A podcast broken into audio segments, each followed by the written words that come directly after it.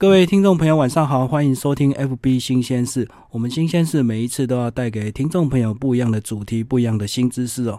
那我今天邀请到的来宾啊，哇，这个跟我认识将近快要二十年了。他叫罗丽哦。那等下有资历由他自己来介绍。那他是我大概二十年前哦，我们在一所叫做中华职业训练所认识的，我们可以称为同学啊。那时候我还是个社会新鲜人哦，正要转换跑道。工作因为不是很顺利，所以就去受了这个三个月的媒体训练班哦。那我们这位同学呢，他是正从军中退伍，准备要进入职场，所以他也需要上这个职业训练班。就这样我们相遇了，然后二十年之间大概见面应该。不超过五次的，大概就是偶尔在一些工作场合突然遇到，那没有聊得很深。今年很特别哦，就是刚好我做了这个 FB 新鲜事，那我非常需要，不管是知识性的或者是生态环保教育各方面的这个题材跟来宾哦。所以说我在一月份去上了一个户外教育高峰会论坛哦，然后翻翻学员名册哦，看到我们这个同学哦，这个同学名字很好念哦，叫罗莉，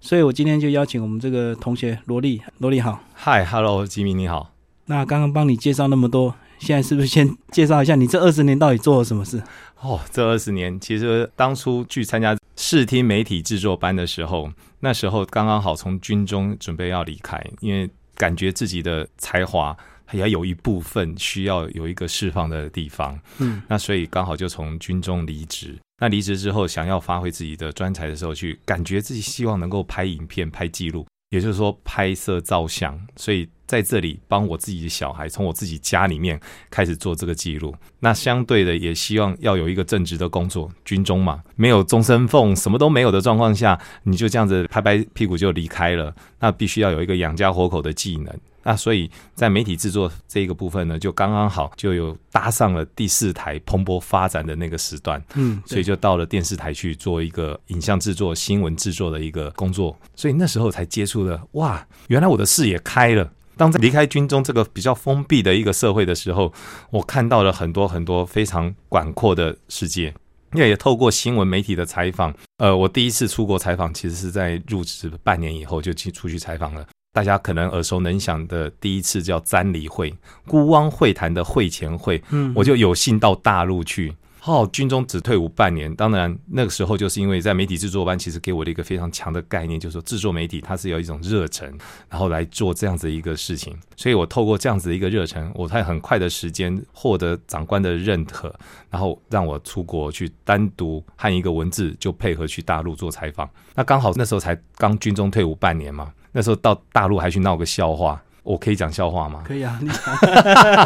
先轻松一点。我先对啊，因为我到大陆去，刚军中退伍，军中到大陆那简直就是天方夜谭嘛，匪区嘛，对不对？所以我第一次进大陆的时候，坐上他们的计程车，那计程车是我们请的师傅，那时候计程车我们不叫问讲，他那边称之为师傅。对，那那个师傅是我们公司特别请，每一次去都是请他来当我们的开车的师傅。然后上去之后，我第一句话问的哈，呃，我说，哎，师傅啊，请问一下，你们共匪这个地方哦，我就这样子一讲出来之后，他马上回过头来纠正我，你知道吗？他说，呃，同志，我们这边都叫同志，不叫共匪，共匪是你们那边。叫我们的，我马上就被那个文字就熟络。他说：“你这个军人退伍的人哈，还没有改变过来，所以到大陆才叫对方叫共匪。”哦，原来其实我们有些想法观念真的要随着时代、随着环境要做一些修正跟改变。那那时候我才惊讶到这一点。二十年前会这样讲是还好哎，如果现在还这样讲就太夸张。真的真的，所以那时候觉得军中的洗礼，因为职业军人做了十年嘛。所以那种一下子没有办法改口，所以就觉得啊，原来，所以我到大陆其实还有另外一件事情让我回忆蛮深的，就是我去采访的时候，有一次到八达岭长城顶端，我当时打了两通电话，因为我爸爸本身是从大陆过来的四川人，然后外省人。那我上的八达岭就长城的时候，因为我爸到过长城，也到达过八达岭，我就打电话给他，我说：“爸爸，我站在你曾经来过的八达岭，我好感动。我曾经到过你走过留下的足迹的地方。”他也回应给我说，他把那个景色描述给我听。我说：“真的就是这种感受。”我打第二通电话是给我军校上下部最要好的同学，我直接跟他讲说什么，你知道吗？我说我已经反攻大陆了，我说你还在哪里啊？其实我觉得这虽然是一个玩笑话，但我觉得呃时代在进步，慢慢在开放，军人的定位跟职务其实会随着你调整而有另外一种视野的展现。所以那时候在做影片、做影像的时候，就有这样子一个冲动跟想法出来。那所以在媒体界我也待了。十年，大概五年是纯跑新闻。大概在五年之后，我就开始从事做影片专题或者做纪录片的一个工作。那那时候我才发现，我其实因为有军中的历练，然后视野的开阔之后，我把我做纪录片的这样子的一个想法跟态度，把它展现出来。所做的影片其实很受观众的认同。所以那时候做了还蛮多，像发现美丽新台湾啦，然后像有缘一家人啦，然后关怀社会、关怀环境这样子的影片，都会受得很多的好评。然后也在最后面，我在真的离职离开之后，我开始从事纪录片的拍摄，也就是说，我放弃了所有的工作，去做完完整整我自己喜欢的另外一个职业，就潜水这样子的一个影片记录的时候，我发现我们台湾的环境也需要我们的关怀。以前军人是保卫国家，嗯，然后这个关怀没有变，也没减弱。所以我就开始关怀我们的环境。那我关怀的环境，让我另外一个专业就是潜水，然后自己也当了潜水教练，带了很多人下海潜水，也到国外很多的潜水点去看了以后，才发现我们必须要来关怀我们的海洋，关怀我们的环境。所以我就把我这两样专业做了一个很好的结合，就开始探讨我们台湾海洋发展，然后利用这三年的时间，就在没有工作的状况下，我去把我这个部分补足。我补足就是我们台湾的海洋到底发生了什么事情。所以相对的，我也把台湾有关海洋的影片，我把它做了一番搜集跟记录，然后去做了一部纪录影片，叫《绿岛新世界》。那很有荣幸的就是在民国九十七年的时候获得福特环保奖。我把这纪录影片变成了一份教材。然后透过这样记录影片和教材互动光碟的产生的连接，然后让我们的海洋的环境教育能够让学校的老师能够运用。所以当时除了拍影片之外，就去补足我另外的不足。所以那时候修了一个海洋研究所的硕士，就是海洋事务研究所。所以海洋事务研究所的这个硕士呢，我才把我们真正以前从来没有想过的海洋的问题和海洋油气的问题。透过这样子一个硕士班的一个老师们的引导，把这样子一个东西展现出来。所以纪录片和我自己本身海洋的专业这两项的结合，是透过影像的美材，然后把它做一个很好的展现。所以那就是我前面十年在做这件事情。那还没进入我们今天这个主题啊，这个纪录片拍摄这部分，我倒是想问问了，你在跑新闻那那时候，你每天想的是不是赶快把新闻？报完之后，赶快回家休息。当初真的是会这样想，所以其实是一开始是种热忱，想要把事实表现给观众或者是听众来看到。然后我们当时那样的热忱，就希望能够把最真实的一面，然后传递给大家。然后在做到后面的时候，其实会有一些挫折，也就是说，我们拍回来的东西，长官要我们做的，可能会有因为长官的政治企图或政治意图而做了一些修正。对，那这样子，我们可能就会把原来真实的地方让。观众看到的东西其实会有做一些偏差的转述，所以这对我来讲是没有办法去接受这样子的一个事实。所以大概在四年好新闻做满四年之后，其实会有一些挫折产生。也是因为这样，后来你才转做那个新闻专辑。对，我觉得做专题的时候，我们可以把很多的人文的关怀，还有我们对环境的关怀，把它放在里面，就是把我们对土地的关爱，把它放在那里面，然后比较没有那么多的政治色彩。色彩，对对对。所以我觉得这个部分算是自己。的兴趣的另外一种展现，因为对社会土地的这个关怀，其实不管什么党，其实都是需要的，大家都是认同的，所以就没有被角度的问题。对，所以其实这个部分，我觉得啦，这是部队给我的一个训练，就是让我在对于土地关怀这件事情上面来讲，我是抱着以前当军人那种革命情感、保卫国家那样的态度跟心情来做这样子的一个影片的发展。到底纪录片是什么？其实纪录片它是一种说故事的方式，它透过影像跟声音的美彩，然后把它展现在观众的面前。但是做纪录片的时候，拍摄和编辑的人其实他可以操控整个故事的一个节奏和内容。所以有学者专家在讨论纪录片的时候，他说纪录片它是一个可操控的论文，然后它也可以是用靠文字描述的一个抒情。所以纪录片它的区域会非常非常的广泛。那意思就是说，在做纪录片的时候。拍摄的人跟后置编辑的人，制作整个过程里面，这样子一个制作团队，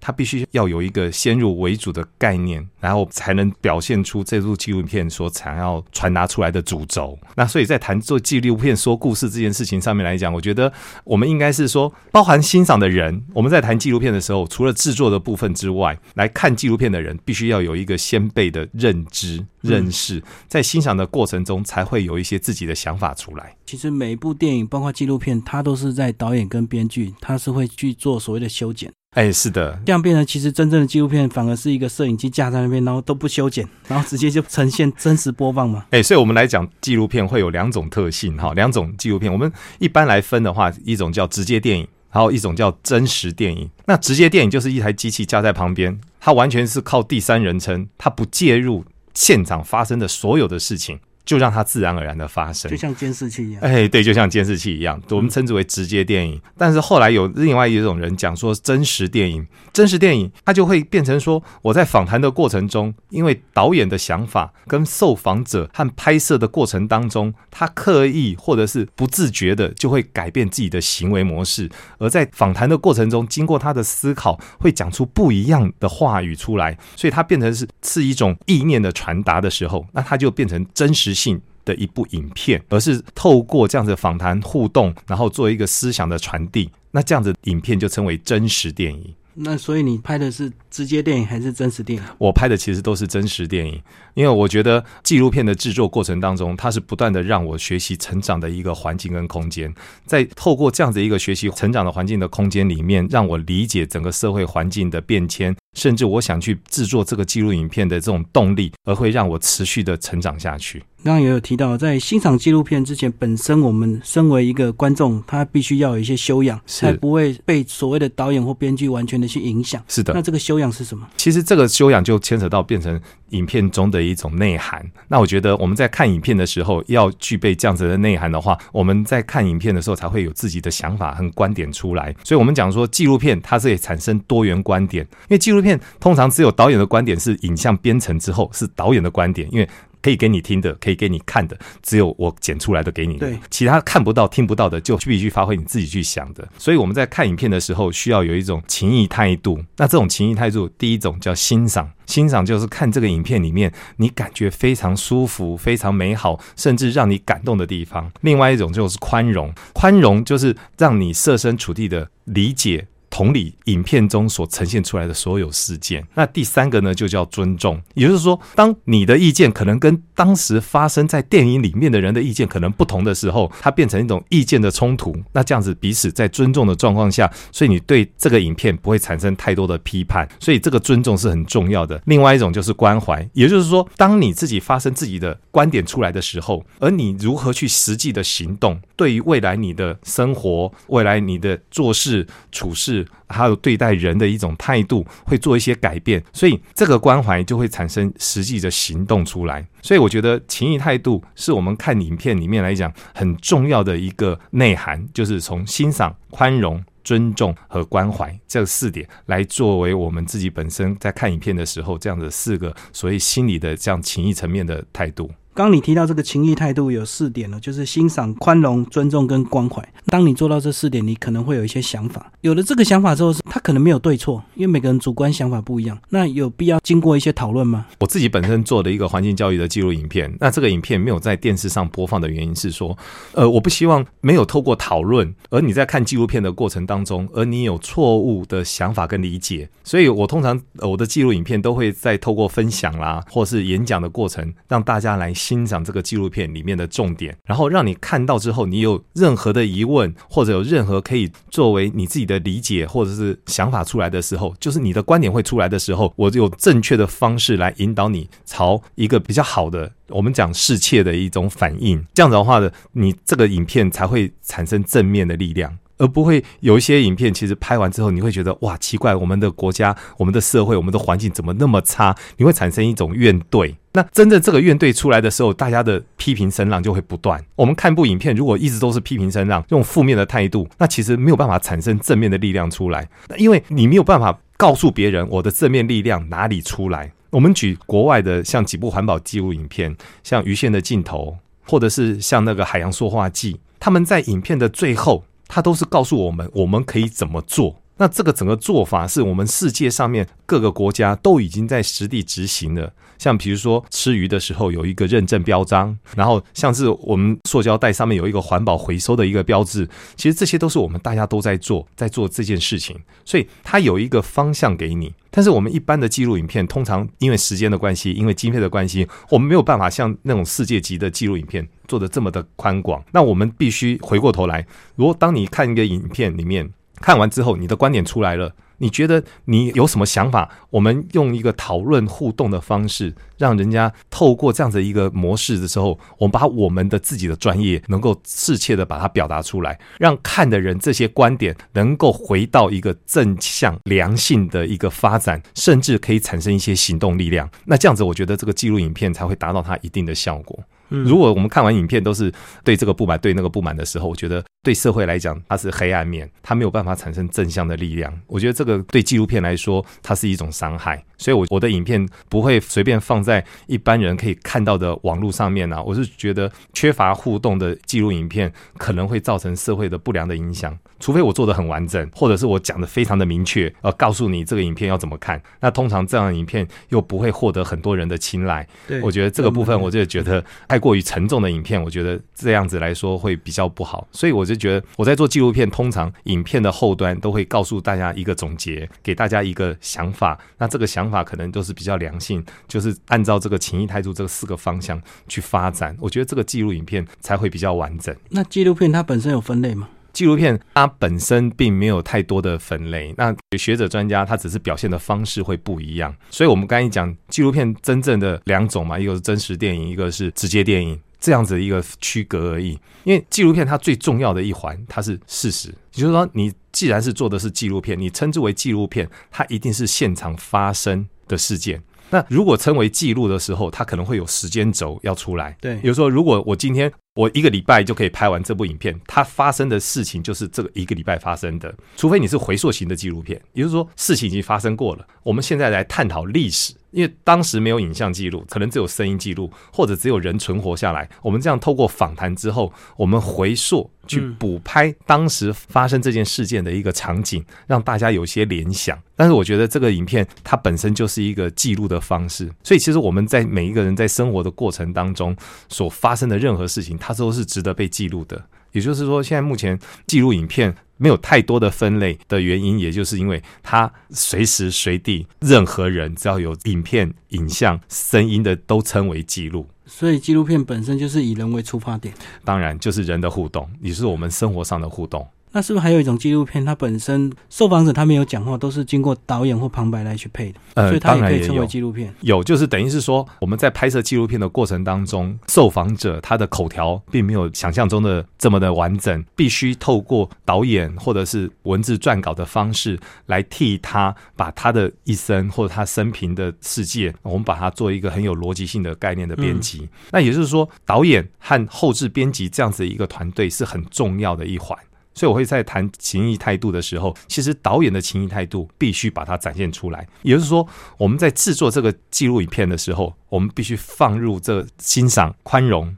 尊重跟关怀这四个部分，里面没有任何所谓的批判性的东西。我们只是把实际的生活，经过逻辑的概念和说故事的手法，然后把它展现出来。其实它就是制作记录影片最重要的一个特色。纪录片最常讲就是观点嗯，那这个观点到底是什么？是导演的观点，还是受访者的观点，还是观众的观点？这个其实就牵扯到我们刚才讲直接电影。直接电影的话，就是整个生活受访者他们的观点。为什么？因为我们就是实际的把他们的东西录下来，录下来，然后透过导演，然后把它编辑出来，他们实际的生活。但是真实，所谓真实电影，就是导演把。录下来的东西，经过我们后置，想要呈现出来哪一个部分，哪些部分是必须隐藏起来的，哪些部分是要让观众去想象的，那这个部分其实就是用导演来做一个很良善的表现。所以这个纪录片我们称之为真实电影的纪录影片。那这样子的话，其实它对于纪录片的表达和呈现，它会有这样子的一个分类。然后甚至我们在做这件事情的时候，导演和后置编辑的角色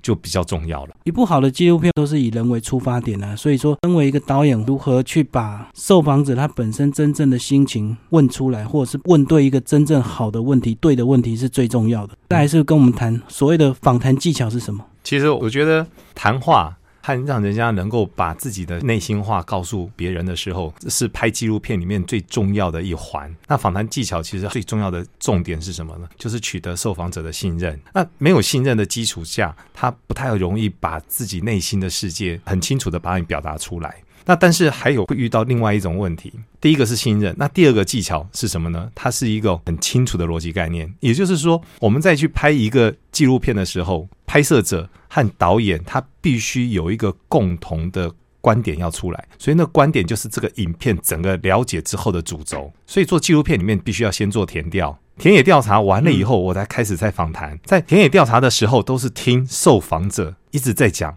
一直丢他的想法、跟他的观点、跟他的态度。我们为什么会做这个议题？我们会把这个东西先设定好，但是在田野调查的过程当中，慢慢形成我们这个团队的主要观点。也就是说，我们在制作的过程当中，我们要展现是哪一个问题、哪一个点是我们想要传达出来的主要讯息。这件事情必须在整个制作团队里面来讲要发生，所以我们接下来透过填调凝聚这样子团队的共识之后，我们才开始所谓的正式访谈。因为你前面的主要观点已经凝聚了，所以你在后面在访谈的时候，会透过聊天的方式和他慢慢慢慢展现出来我们这主要观点的一个内涵出来，然后他才能带出受访者的情绪，然后他会有一些算是内心的展现。才会慢慢的发展出来，所以做纪录片里面第二件最重要的其实是田野调查，因为透过田野调查和受访者的聊天，然后凝聚大家彼此对这纪录片观点的共识，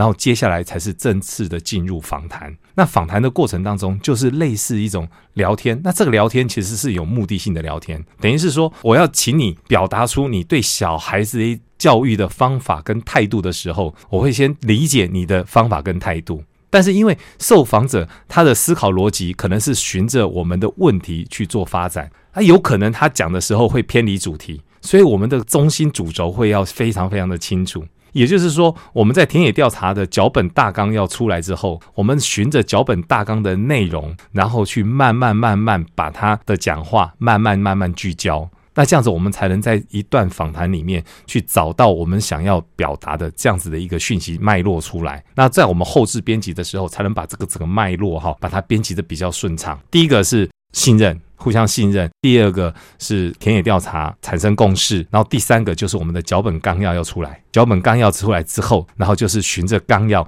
去做访谈，就是我们正式访谈的时候，我们有这个纲要在了，所以我们才会依照纲要去做访谈的引导，就这样子。一开始当然是一定要取得受访者他的信任了他才会掏心掏肺愿意配合你拍片哈。那再就是所谓的田野调查，田野调查的过程是不是一开始我们先不预设立场，然后就是一直问，一直问，让他一直讲，一直讲，一直讲，一直讲，最后我们才去针对他讲的东西，我们去定我们到底要往哪个方向去拍摄。田野调查其实就已经有方向了，也就是说，我们为什么会拍这部纪录片？嗯，其实我们一开始介入要拍这个纪录片的时候，我们的主观意识已经告诉我们，我们要记录它，所以我们自己的主观意识会先出来。那田野调查只是透过田野调查这个部分来支持我们这个观点到底正不正确。然后和受访者两个互动，就是把我们这个观点建立最大最大的那种能量和基本的共识，或者是说可能可以问出他更好的主题。哎，是的，所以这个是一个受访者和我们制作团队里面的一个凝聚共识的类似的这样子一个会议吧。所以田野调查完，可能方向也会转弯，也是有会会偏会偏，因为田野调查完了之后才会有故事大纲出来。有时候故事大纲其实是在田野调查之后。才会出来的故事纲要，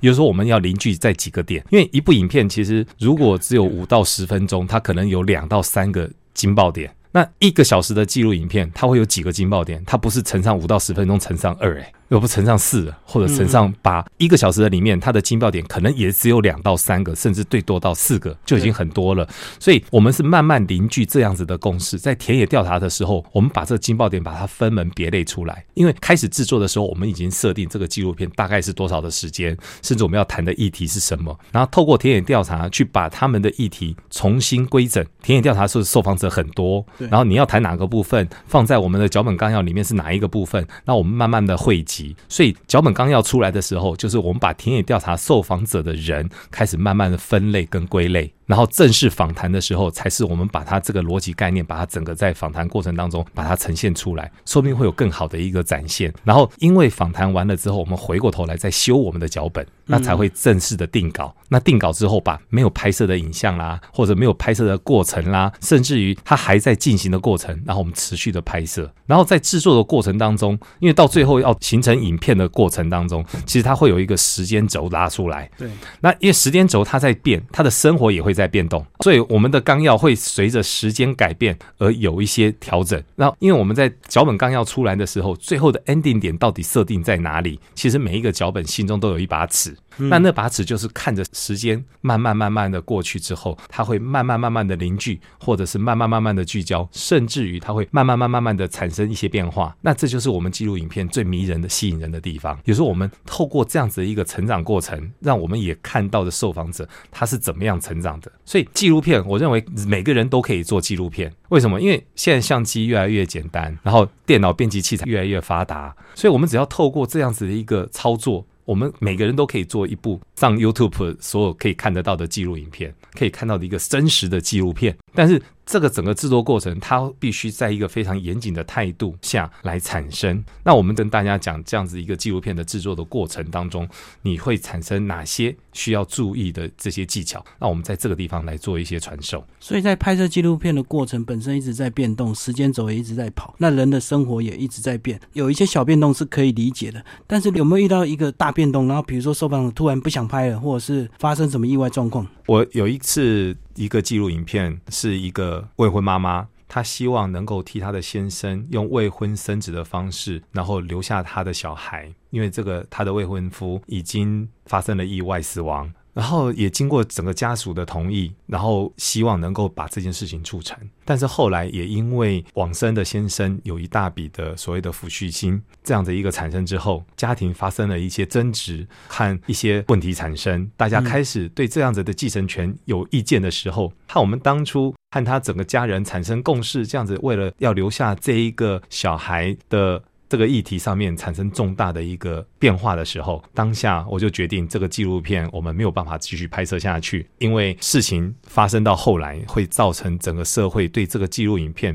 不良的观感，甚至不好的一个走向的时候，这时候我们就必须介入，把这个影片给割舍掉。所以当下我就决定不拍了，但我把所有的影像，曾经拍摄过将近两个月的影像，就完全奉献给他的未婚妻，因为那时候都是他的心路历程和他整个跟家人相处的一个过程，和他当下决定的这样子的一个情绪的舒展，所以我觉得这是他很重要的一份记录，所以我把所有影像让他保留。我能够理解，这个应该是说，呃，在未婚妻她在情感上她想要这么做，那夫家本身一开始也是愿意的，因为毕竟可以替他自己家里留后。是的，那可是慢慢到了现实面，发现有所谓的继承权的问题，可能态度上就不一样了。呃，没错，其实这个是我们在拍纪录片的时候，当初所预设的脚本大纲和田野调查，我们期待产生这样子的一个结果的时候，发生了重大的变化。也就是说，因为有外界的。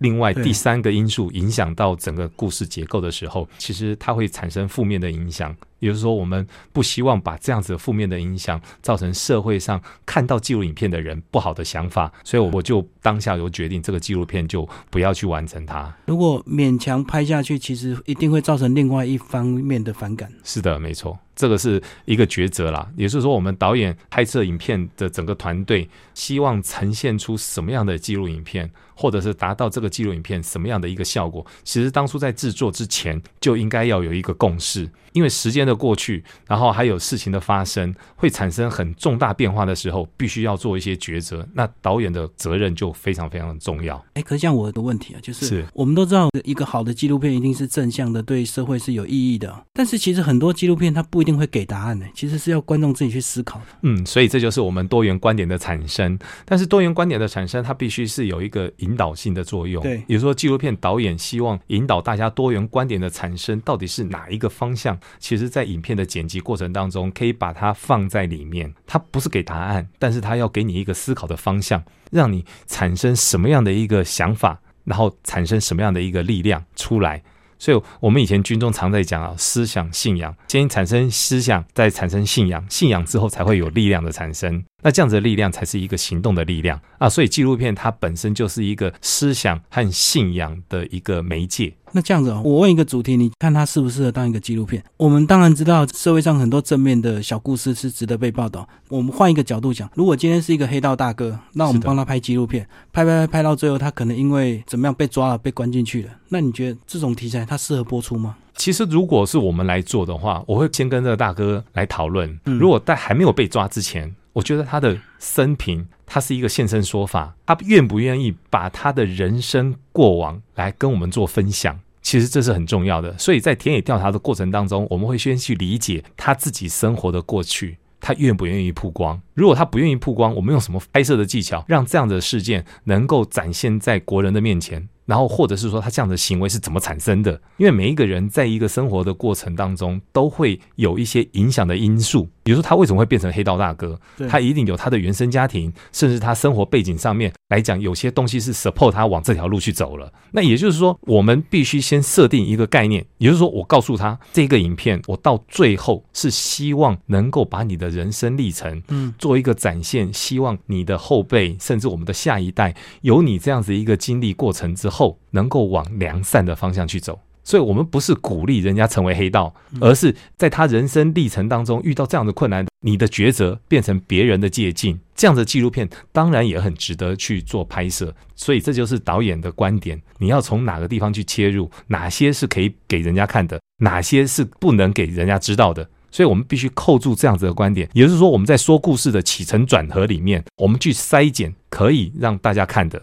哪些部分是不能。比如说，我在为非作歹，在为非作歹的过程，我就不能讲的太明确。那他在为非作歹之前，他为什么会做这件事情的一个心态的态度，我们可以做呈现。然后，因为这样子，让人家看到他当时的想法，会产生这样的行动的时候，让人家去思考这个想法跟行动是不是应该要做一些改变的。也就是说，我们不是给答案，而是让人家看到这样子的想法的时候产生了什么样的行动。哦，原来我如果当下是我同理心嘛，如果当下发生了这件事情之后，我应该用如何的观点或者是如何的思考方式，然后让我的生活会。不要走到黑道这一段，所以这个就是我们一开始在做填调的时候，就是我们制作团队必须要先去明确的触碰这一点，然后去达成这样的共识。所以拍摄还是有技巧，不能够真实到他去做坏事，我们也去跟拍。哎，所以这就是我讲到情谊态度这个问题。有时候我们拍摄团队里面必须要有这样子一个观念存在，而不是每一个东西我们就是全部都去拍，但是都可以拍，只是拍出来之后，我们想要呈现出来的东西，必须要先想到。而不是我们拍完之后，哦，随时都可以，都可以，都可以。那这样其实是并不好的。刚刚你有提到你在二零零二年哦，就拍了这个《有缘一家人》，那时候你还在东升。去年呢，二零一四年，你又帮忙拍了这《有缘一家人二》，这两部纪录片是帮我们介绍一下。这两部纪录影片，其实在我的生活背景里面，它是一个非常重要的一个关键的原因，是因为第一部是因为工作。职场上的需要，而我们去拍了这部影片，也因为拍了这部影片，让我认识了这一个天主教福利会这个出养台湾小孩的一个机构。那这些小孩由于原生家庭没有办法给这个小孩更好的机会，因为小孩子有先天的障碍，或者是说在医疗不健全的那个年代里面，在台湾医疗设施不够完整。或者是说经济发展还有受限的时候，让这些小孩有更好的发展机会，所以他们出养到荷兰去。在有缘一家人那时候在采访的过程当中，我发现这些小孩子在台湾可能都是特教班的学生，甚至如果他的家庭背景没有办法抚养他们的时候，他们未来的发展可能就是在街头乞讨。因为这次采访让我看到他们在别的国家有非常好的发展，别的国家可以因为这样的一个小孩受特别的教育。所谓特别的教育，像比如说他是身体障碍的，他就不会到特教班，而是在一般正常的班级里面受到正常的待遇。那他们的所有的教材和所有的学习的器材都是经过特别设计。那他们的生活也会因为特别的设计，让他们的自主和自立的方式，让他们在家里面获得更好的一个生活的权利。举个例子来讲，我拍了一个小朋友叫 Suki 的，他没有双手，他只有一个上身，所以他前面都有两节而已。第一个，他身体不会平衡；那第二个，他本身在穿衣服的时候就会有这样子一个障碍在。但是他们的一个机构里面，因为他们那种身心障碍的机构，专门为他们设计所谓的吃饭的用具。洗手的用具和穿衣服的用具，让他们能够自主，然后对自己的生命负责。所以你们是亲自到荷兰一趟？对，我们是亲自到荷兰去做这样子的一个家庭的访谈。然后拍了几天？哦，那拍了将近半个月哦。那是几个个案？呃，五个个案。他是有五个小孩的个案，让我们去做拍摄。那也是经过他们家庭的愿意。因为这些小孩其实，在台湾都是备受保护，因为还有原生家庭在。对，没错。所以荷兰他们是用开放收养，所以开放收养就是彼此原生家庭跟收养家庭是互相认识、了解，而且。还有联络，所以小孩子本身都知道他们是台湾的小孩，然后收养的父母是在荷兰。有缘一家人二是不是就是拍这五个小孩十二年后了？其实会有另外一个，因为有缘一家人二在设计的时候，我们多了一个原生家庭的访谈，这是非常特殊的案例。比如说，经过原生家庭十二年的过程当中，让他们原生家庭理解到他们的小孩在国外其实是非常的非常的好，也透过他们自己书信的往来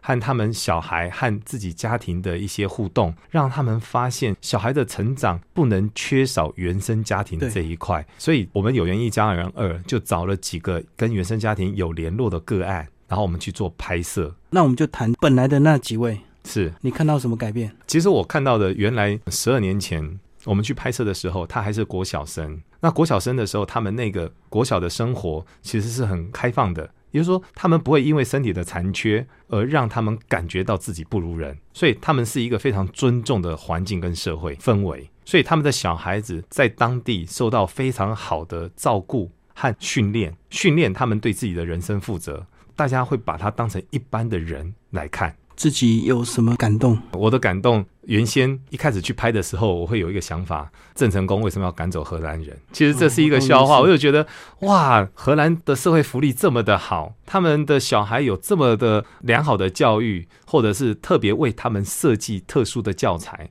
和社会服务。那我觉得，为什么我们台湾做不到？当时会有这样的想法，但是后来我在有缘二的分享的时候，我就会说，其实很感谢郑成功赶走了荷兰人，让我们台湾在经济发展过程当中最弱的这个时候，他们在远方一直支持着我们。比如说，现在我们谈的不是台湾而已，我们谈的是一个国际地球村的的概念，也就是说，我们。台湾当时还是开发中国家，当我们有能力变成已开发国家的时候，其实我们要回过头来想想，我们应该如何帮助别人。所以十二年前我们是在开发中国家，我看到别人帮助我们的那一块。但十二年后我在拍这部影片的时候，我们回过头来应该反省的是说，我们应该如何去帮助我们自己的社会的环境，如何去跨出那种思维？思维什么？这些小孩天生下来有身体残缺。并不是他愿意的，而我们不能放弃他。当我们经济能力不行的时候，我们可以请别人来做抚养这样子一个动作，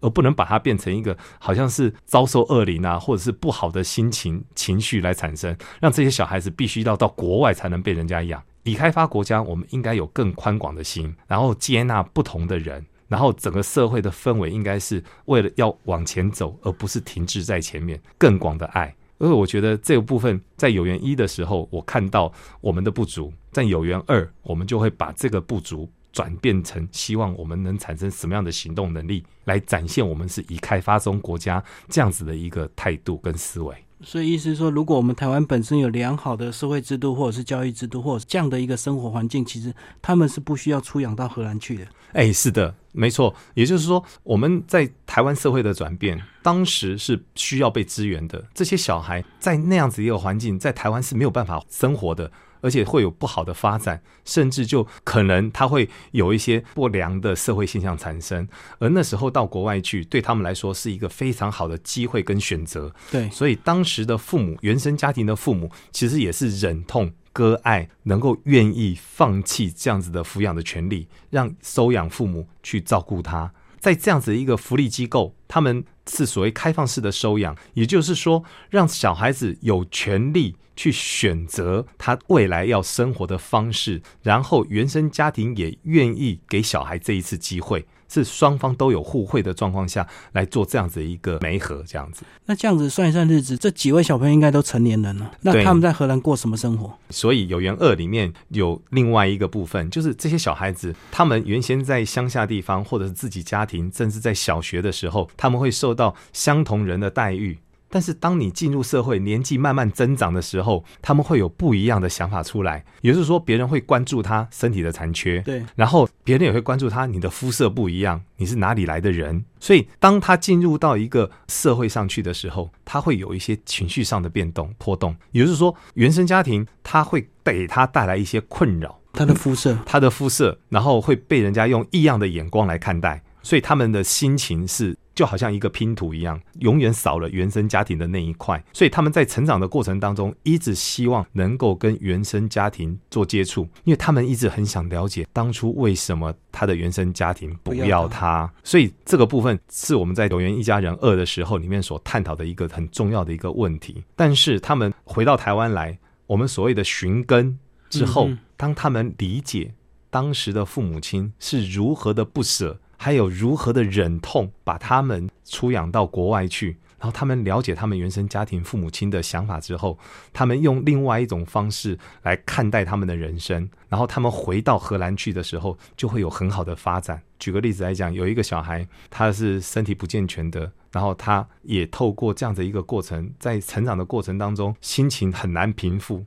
甚至有一阵子忧郁，因为他认为以前原生家庭为什么不要他，也是因为他身体残障，所以他休学。但是他在一个充满满满的爱的家庭里面，父母亲给他的是非常重要的关爱，然后他的原生的母亲和父亲也告诉他，我们是如何的不舍。让他知道，在远方还有另外一个亲生父母在爱他，嗯，所以他走过了这样子的一个低潮的时期，他现在继续从社会福利方面去做学士学位的一个进修，所以他会有这样子一个发展。那另外有一个小孩子，他是没有双脚的，然后他也透过他很开朗的心情。在收养父母很好的关爱状况下去发展他的体能状况，然后他学习游泳，他觉得在游泳的过程当中，在无重力的状况下得到了一定的程度的自由和灵活度，所以反而他变成荷兰残奥的游泳的代言人。所以其实我觉得每一个小孩只要充满关爱，看到这些小孩子如果透过原生家庭还有收养家庭